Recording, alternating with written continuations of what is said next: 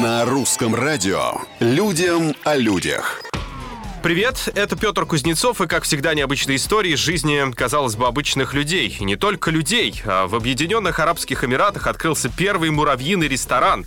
Затраты на строительство были невелики, хватило обычного маркера и картонки с названием заведения. Она же послужила столом. Меню первого дня составили мед, сыр, сахар, яблоки и варенье. Блюда поместили в круги, нарисованные маркером на картоне. Больше всего муравьям пришелся по душе сыр. Во второй день пришло еще больше посетителей. Видео из муравьиного ресторана посмотрели уже более 6 миллионов раз. Ради этого кафе, видимо, и открывалось. Людям о людях.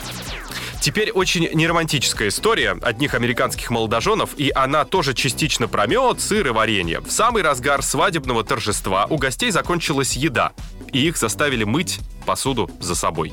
Необычный репортаж опубликован в интернете. Автор видео пояснил, что жених и невеста не пожелали экономить на экстравагантном месте проведения банкета и свадебных нарядах, то есть почти весь бюджет ушел на оформление. В итоге на оставшиеся деньги им удалось накормить лишь каждого третьего из четырех гостей.